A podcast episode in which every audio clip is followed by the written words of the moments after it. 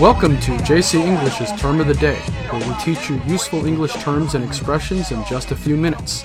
I'm your host, Jerry. Hello there, I'm Cecilia. 欢迎大家收听 JC 英语从洛杉矶发来的 Podcast。 So, as a married couple, Cecilia and I have our share of disagreements.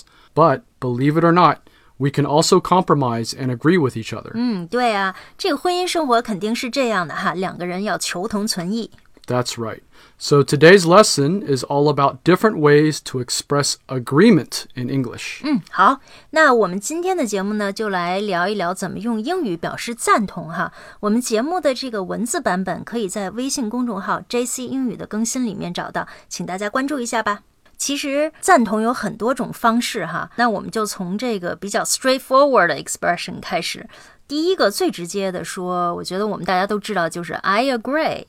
In addition to simply saying I agree, you can also say I concur.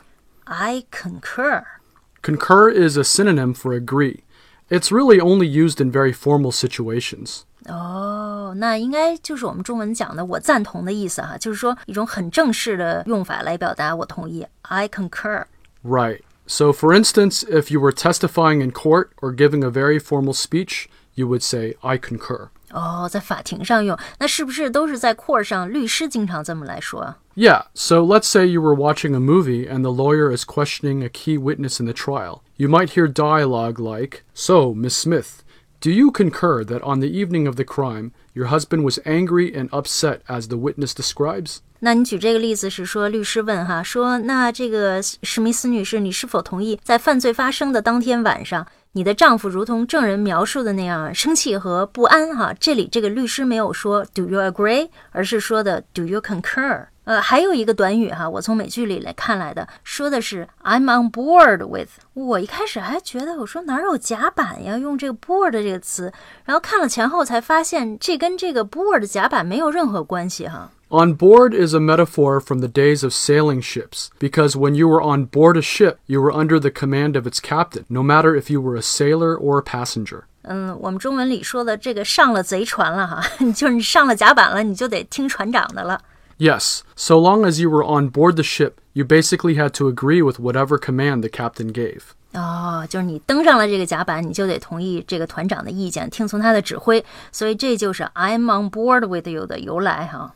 I'm on board basically means I agree. So if you want to ask someone if they agree, you could say, Are you on board with our new plan? 啊，你同意我们的新计划吗？Are you on board with our new plan？这个说法很好哈。哎，我在这个《老友记》Friends 里面听过。那我们再来看看还有哪些方法来表示说同意。 You can also say on the same page, which is another metaphorical expression that expresses agreement. 嗯，on the same page 哈。我以前的澳洲老板经常这么问。 Sometimes you'll hear this in a business context. For instance, if you're working on a project with a team, then the team leader may say something like, I called this meeting to discuss the project so we can all be on the same page. 就是说我这个我召开这个会来讨论我们这个项目哈，这样的话呢，我们大家都会保持这个思想上的一致哈。那好像不止工作场合吧？我看美剧里面这个男女主人公有时候也这么互相问哈，说 Are we on the same page？ You can use on the same page in all sorts of situations. 还有我听美国人常说是呃 I feel the same way。 Yep, and you can also say, I couldn't agree more. I couldn't agree more 啊，我完全同意。哎，我想起了以前在网上看到有人写说不能同意更多，然后其实就是 I couldn't agree more 的直接翻译哈，特别搞笑。 And you can say, that's right, or those are my thoughts exactly. 嗯，That's right，这个你做节目时候经常这么说哈。还有一个说是 Those are my thoughts exactly，我就是这么想的。 Yeah, I often say that's right or exactly a lot in this podcast. 你还说过这个 correct and yeah。 Exactly. 我还常听美国人说这个 absolutely definitely。 and you can also say, I'm with that, no doubt, and word. 呃，前面这两个你说的 I'm with that， 我同意，no doubt，毫无疑问。呃，这两个我都明白。最后一个你说这个 word 是什么？单词的意思？ Word is short for word is bond. It's a slang expression that was made popular by hip hop artists, but it's actually an old expression from the 19th century when bankers would say, My word is my bond. This was a way they would guarantee a promise. 呃，我还在想这个 word 和 bond 债券有什么关系呢？也就是说，最早的时候是这个银行家 banker 之间互相承诺说，my word is bond，就是说，呃，我的这个话很值钱哈，就是是有信用的，我是信守承诺的意思哈。Yeah, I used to listen to a lot of hip hop music, and the rapper would say, Word is born, in a New York accent. And when they said it, at first I thought they were saying, Word is born, B O R N. and I thought to myself, why are they saying born? But then I looked it up and I realized that B O R N was actually B O N D. Word is bond. 那所以就是说，用这个 word 一个词来表示说我信守承诺，word is bond 的意思哈，表示来同意。 Yes. So nowadays people just say word for short to express that they agree with or approve of a statement.